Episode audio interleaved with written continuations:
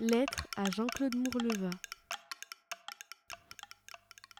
Cher Monsieur Mourleva, nous vous écrivons cette lettre pour vous raconter nos mésaventures, mais aussi nos aventures.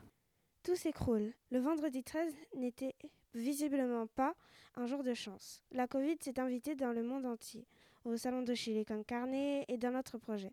Quelle déception de ne pas vous rencontrer en vrai, en chair et en os. D'autant plus que nous vous avions concocté une émission radio avec la web radio de notre collège. Mais c'était sans compter sur notre devise qui nous tient à cœur. On n'abandonne pas ses idées, ses rêves.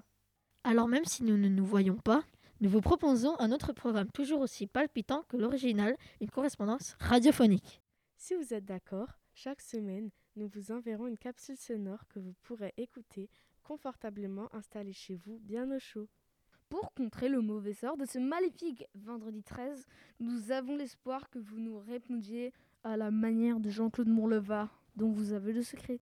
Et que vous deveniez notre aventure, dont vous êtes le héros.